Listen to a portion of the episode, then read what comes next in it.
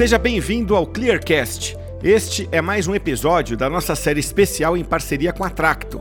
Nela, vamos ter conversas com destacados executivos dos setores de varejo online, finanças, segurança da informação e prevenção de fraudes. Para mais um episódio do Clearcast, eu, Paula Costa Curta, Head of Sales da ClearSale, tenho a honra de apresentar o nosso convidado, Rafael Costa, Head de Produtos e Operações da Esfera, uma empresa que exerce uma importante contribuição para o Brasil, movimentando a economia com milhas e beneficiando empresas e consumidores. Rafael, obrigado por ter topado o convite e seja muito bem-vindo. Obrigado, Paula. É um prazer estar aqui falando com você e, com seus ouvintes. É, bem, bem ansioso para participar desse podcast, que eu confesso que eu sou um, eu sou um público, né? Eu sou um ouvinte de vocês também. Rafael, antes da Esfera, você atuou como consultor, liderou projetos, empreendeu e teve uma experiência internacional de liderança de times multiculturais. Conta um pouco sobre essa trajetória e como ela contribuiu para o Rafael de hoje, head de produtos e operações. É, acho que essa é uma pergunta é, bem profunda, né? Mas tentando ser um pouco é, mais sintético, é, sou formado em administração pela USP. É, depois dessa experiência, depois da graduação, eu tive uma experiência internacional de um ano, trabalhando fora né, do país, é, mais especificamente na Guatemala. É, e logo depois que eu voltei para o Brasil, já tinha planos né, de ficar um ano. É, entrei na Accenture, que é uma consultoria de gestão, é, e lá eu pude trabalhar com projetos de transformação digital, de estratégia e novos negócios. É, sou muito grato, assim, esse período de na Accenture, porque eu digo, apesar de não ter sido a primeira experiência de trabalho, foi um período muito intenso de formação profissional, onde eu pude conhecer muitas pessoas excepcionais e trabalhar com algumas delas, e eu admiro elas até hoje. E até uma curiosidade, foi lá que eu tive a primeira, meu primeiro contato com prevenção a fraudes. É, um projeto de transformação digital para uma empresa de uh, financiamento de veículos. A gente mudou totalmente a forma como esse financiamento era feito. Um aplicativo, a primeira empresa ia trazer um aplicativo, 10 campos apenas para o cliente conseguir o financiamento. Foi um super sucesso, só que ao mesmo tempo é, abriu novas possibilidades de fraude, né? E os fraudadores estão sempre atentos. É, felizmente a gente estava no projeto, logo depois da implantação também, fomos rápidos para trazer ferramentas especializadas em fraude. Foi inclusive meu primeiro ponto de contato com a ClearSale. É, e, enfim, acho que deu tudo certo, fiquem tranquilos, mas é uma, uma curiosidade legal.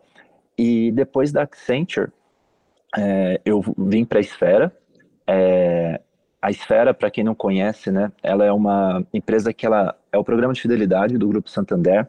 Ela nasceu focada em ofertar benefícios pros, apenas para os usuários de cartões de crédito que tinham cartões que davam pontos.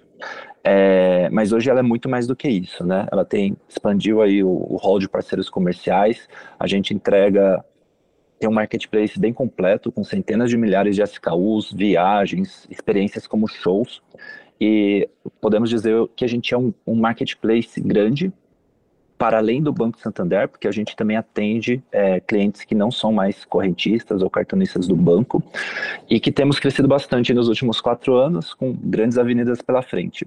Mas meu papel é, na esfera, né, nesses quatro anos, eu, eu entrei focado em CRM, então muito é, obcecado pela parte de entender o comportamento do cliente com dados, a segmentar, buscar novos nichos aí para atuação e depois é, assumir a cadeira de produtos né, e operações, é, principalmente com a cadeira de prevenção. Aí foi meu, meu primeiro momento que eu estive responsável por prevenção a fraudes. Tem sido uma jornada incrível, assim não existe é, monotonia né, na sua atividade, na sua trajetória, muito bom, é. muito legal. E imagino que para nós brasileiros essas experiências internacionais, gerindo times de fato multiculturais, enriquecem demais, né? Acredito que a gente, por ter, a gente tem esse jeitinho também de se reinventar desde sempre, a gente acaba encaixando bastante, acaba logrando êxito em diversos, diversos desafios. Mas, de fato, esse mundo de fraude é um que não deixa a gente não, a gente não dorme tranquilo nem um minuto, a gente está sempre ali se reinventando, tem que correr atrás, porque a régua sempre ela, ela é muito alta. No Brasil e em qualquer lugar do mundo, né? Não é um privilégio nosso. Exatamente, exatamente. Até falando um pouco disso, se a gente for considerar que o Brasil hoje ele está entre os cinco países com mais fraudes em pagamentos digitais, eu queria entender um pouquinho como a esfera adapta suas estratégias para garantir a segurança das transações, especialmente quando a gente pensa é, nesses, nos produtos de alto valor agregado, né? Que a gente sabe que são os mais procurados ali por fraudadores também. Eu, como sou cliente, espera, sou fã também ali, mas queria que você contasse um pouquinho para a gente. Ah, é, eu acho que um, uma, um ponto importante é destacar que a nossa estratégia não muda, né? Independente do contexto, a gente está buscando sempre oferecer a melhor experiência de compra para o bom cliente, sem aumentar o risco de fraude. Mas esse contexto do Brasil, ele, ele faz com que a gente tenha que se, é, se sustentar em três táticas que é, precisam ser executadas com, com maestria para não sofrer é, o que a gente vê que é a média de mercado, né, de, de, perda por fraude. Quais são essas três táticas? A primeira tática é que a gente olha muito para os dados internos. Não sei se também por ter passado por CRM, isso me fez ver que a gente tem muita informação para a gente aprender com os erros. É, a gente pode identificar novos casos de uso dos fraudadores é, para prevenir que esses casos escalem, né, que eles virem é, avenidas aí de fraude dentro da nossa operação. O segundo ponto dessa estratégia é que a gente busca conversar bastante com o mercado, né? Então a gente troca figurinhas com meio de prevenção a fraudes, especialmente é, no mercado financeiro, que a gente está muito próximo, em razão do banco, é, e também dos programas de fidelidade, que a gente participa da Associação Brasileira de Mercados de, é, Programas de Mercado de Fidelidade, é, e também fóruns né, mais amplos com outras indústrias, principalmente quando o tema é prevenção à fraude. E o, o último última parte dessa estratégia, né, é que a gente também busca ouvir bastante nossos fornecedores, sejam eles atuais ou potenciais fornecedores, porque muitas vezes eles trazem oportunidades de abrir a cabe nossa cabeça para buscar melhoria de processo, seja só o processo ou seja a inclusão de uma nova ferramenta, uma ferramenta que já existe que pode ser usada de uma forma diferente, né? E aí com isso a gente é, sempre levanta essas oportunidades para reduzir o risco e ou, mas eu gosto preferencialmente dos casos com e, melhorar a experiência do cliente.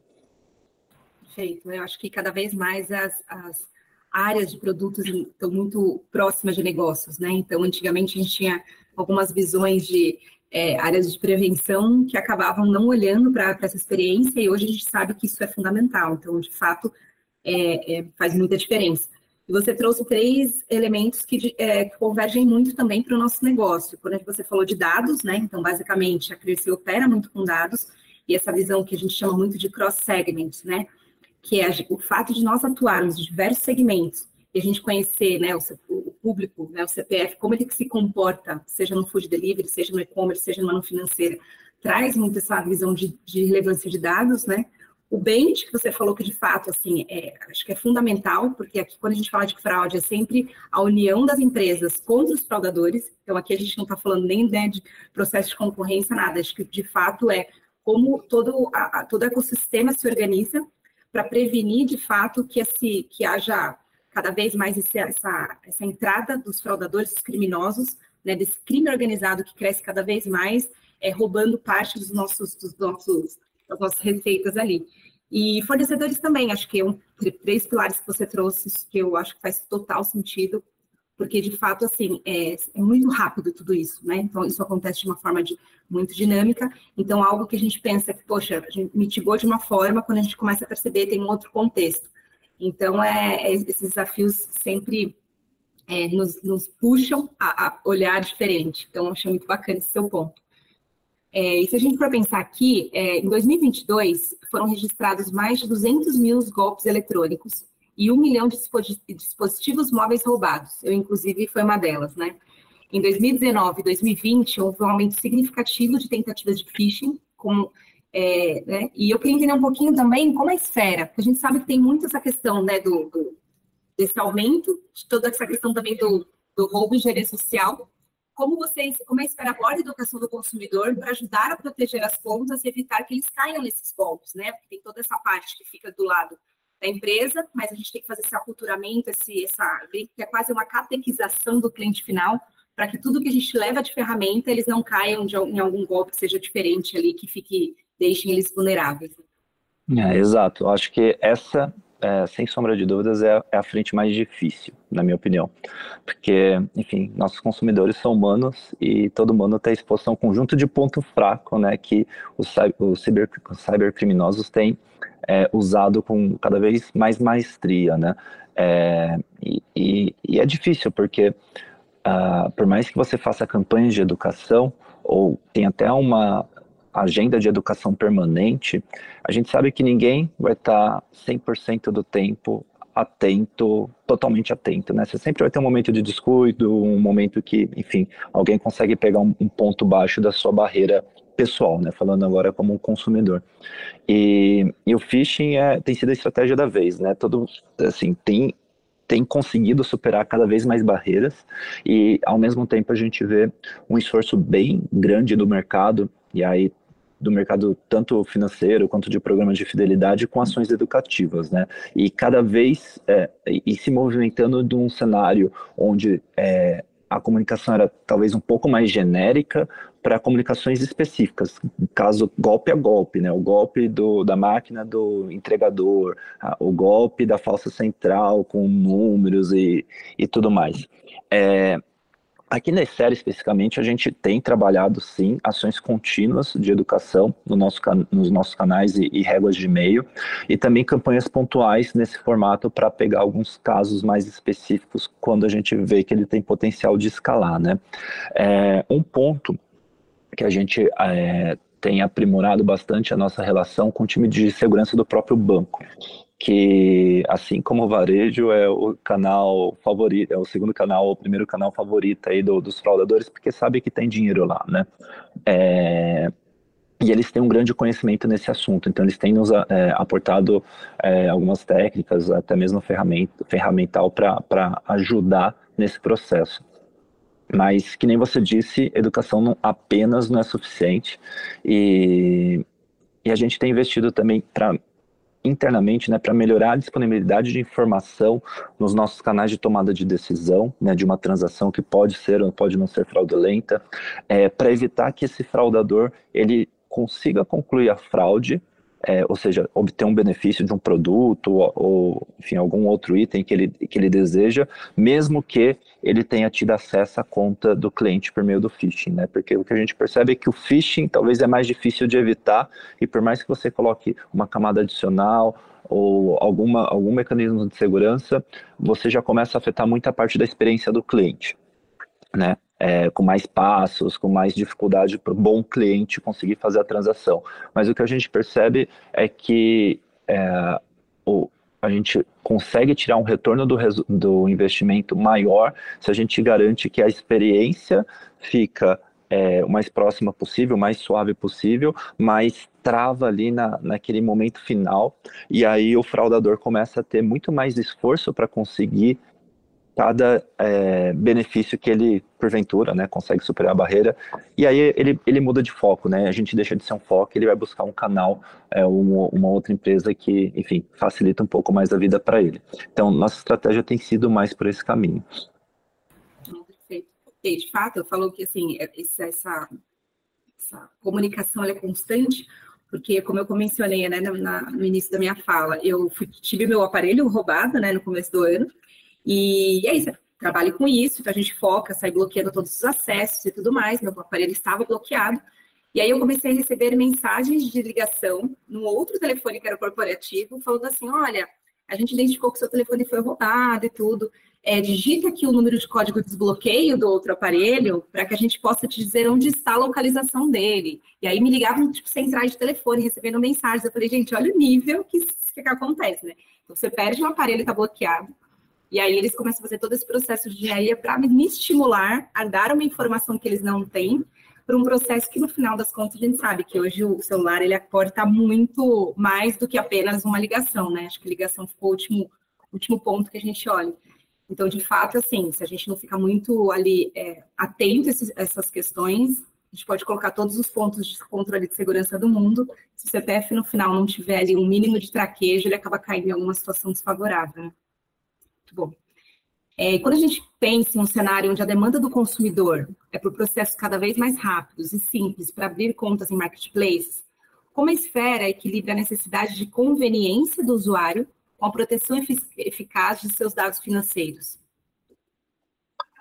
É, esse, esse equilíbrio que você disse, ele é um, um desafio novo para a gente, né? A gente passou a enfrentar esse desafio recentemente, a partir do momento que a Esfera abriu a possibilidade de aceitar clientes que não são correntistas do Banco Santander, né?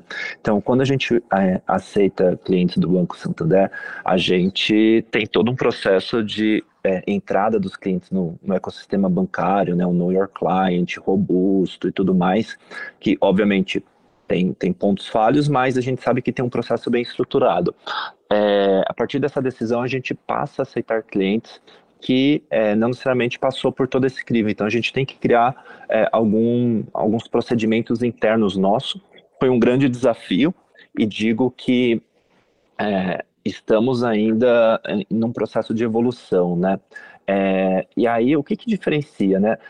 Por um lado, a gente é marketplace, igual todo grande varejista, mas por outro lado, a gente tem que fazer a, gestão da carteira de pontos dos nossos clientes. Então a gente tem um, um, um lado que é parecido com é, a confiança que um cliente deposita em um banco quando tem uma conta corrente lá, tem um valor monetário lá, né?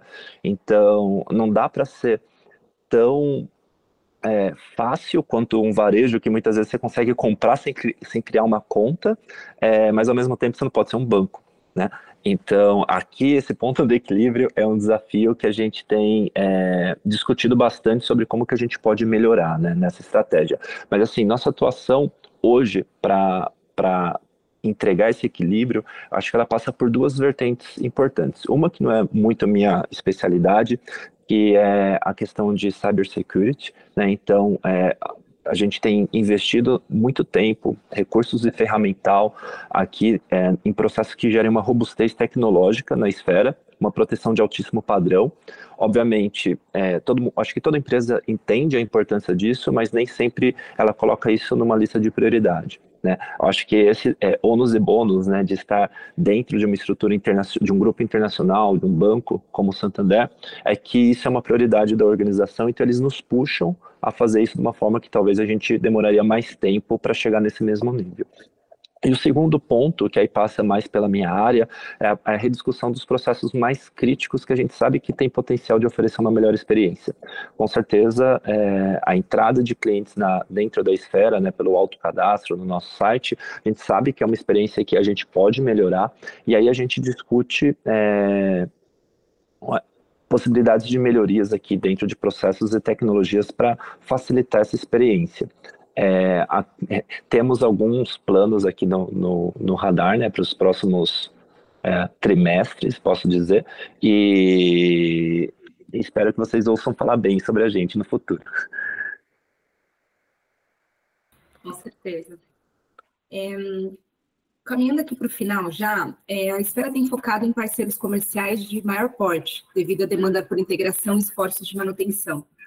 É, como essa estratégia se encaixa na prevenção de fraudes, considerando que os fraudadores frequentemente visam pontos fracos, que pode incluir tanto os grandes quanto pequenos parceiros comerciais, aí olhando mesmo para esses sellers, né? Porque a gente sabe que o que faz a diferença ali no, no espaço é, de fato, sellers que são confiáveis, né? E, enfim, que são relevantes, a quantidade, variedade também, isso é algo que atrai bastante os clientes em relação a esse, a esse canal de, de compra. E aí queria entender um pouquinho como é que vocês olham esse, esse ponto é, do lado do ponto de vista de vocês. Legal. É, essa estratégia, eu acho que ela tem impactos em diferentes é, é, vertentes, né, áreas funcionais aqui do, da esfera, mas eu, eu vou focar mais naquilo que uh, tange prevenção a fraudes, né? Você já disse, né? Tem apelo da marca, apelo comercial e tudo mais, mas assim, o varejo, ele sempre foi alvo dos fraudadores, né? É, que nem eu disse, junto com os bancos. E eu acho que ao longo do tempo o, o varejo foi aprendendo a lidar com uh, cenários de fraude, porque senão o negócio não se sustenta, né? Então, é, os grandes varejistas, eles é, possuem procedimentos de prevenção mais avançados do que o pequeno varejo hoje, né? Talvez quando a gente compara o mundo físico possa até ser um pouco mais similar, mas quando a gente fala do mundo virtual, eles têm condição de investir em mais ferramentas, investir em processos, pessoas. Então, isso não impede a fraude, mas eu acho que ela limita o potencial de perda em, quando acontece algum evento extraordinário. E o fato deles serem grandes também gera resiliência necessária para uma parceria de longo prazo. Né? Então, é, nessa nossa relação com, com os parceiros comerciais, a gente é, busca atuar muito proximamente quando a gente fala de prevenção a fraudes. Então, dado que eu sou um, um canal de venda para eles, é, eu tenho meu, meus mecanismos de proteção, mas eventualmente eu posso identificar uma fraude depois que ela passou, né, que ela já chegou lá no, no meu parceiro. E a gente tem canal né, para acionamento desses parceiros para impedir que o produto chegue é, na mão do fraudador. Então, algumas vezes já conseguimos bloquear entregas de é, pedidos aí de alto valor que, poxa, era uma fraude, já estava é, com o varejista, muitas vezes já estava em transporte, cancelar uma entrega que estava prevista naquele dia. Para isso acontecer com sucesso, a gente tem que ser muito rápido também nessa comunicação, porque vocês sabem que é muito fácil você comprar um celular hoje e chegar talvez no final do dia na sua casa. Então, a janela de oportunidade que a gente tem aqui é muito pequena. É... E o que eu posso destacar é que, pelo menos até o momento, assim, essa relação ela tem sido muito próxima e muito colaborativa. É, sempre que a gente precisou acionar os parceiros, a gente conseguiu é, gerar uma ação do lado deles e recuperar um, um, prejuízo que seria, nesse caso, da esfera. Excelente.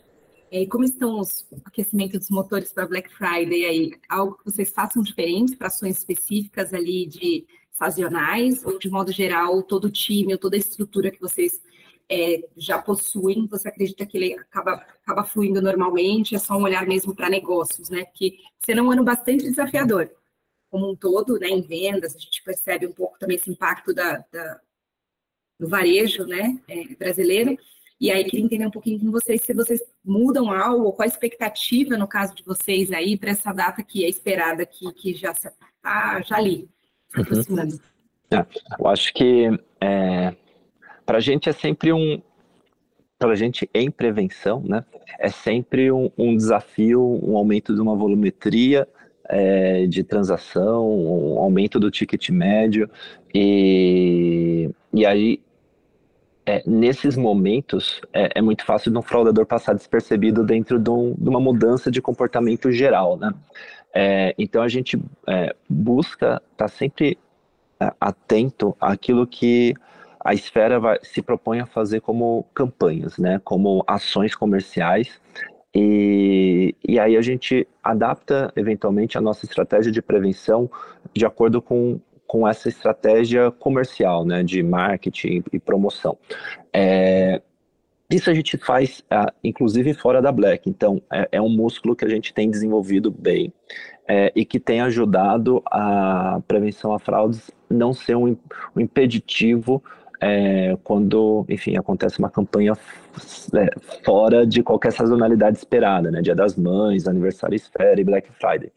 É, mas, particularmente falando para a Black, a gente é, tem olhado bastante nos nossos processos e ferramental para garantir que ele, eles vão estar tá, é, com a manutenção em dia, né? Que não, não gere nenhum susto, que sistemas não caiam, porque é, não dá para controlar uma operação dessa só com uma análise humana, né? Então, aí você está muito é, aberto ao risco de perder dinheiro ou perder vendas. E aí a gente prejudica tanto o negócio quanto o bom cliente, né? Então, esse é o nosso desafio, essa é a nossa preparação que a gente tem feito para a Black. E, e lá na Black é aquele, aquele ritmo de festa que todo mundo conhece, né? Todo mundo que está no varejo. Exato, muito bom. Rafael, muito obrigada pela sua participação aqui no Clearcast. Foi muito bom poder bater esse papo contigo, a gente conhecer um pouquinho mais dos diferenciais, do negócio que a esfera leva, né? Te agradecer muito é, por, por essa participação. Eu que agradeço, Paula. Foi um prazer aqui conversar com vocês. É, continuarei sendo um ouvinte aí assíduo de, dessa versão do podcast e, e, das demais aí que vocês venham a lançar. Continue com esse trabalho de educação, que ele é bem rico e ele é um, um desses pilares para evoluir a área de prevenção a fraudes aqui no Brasil. Muito obrigado.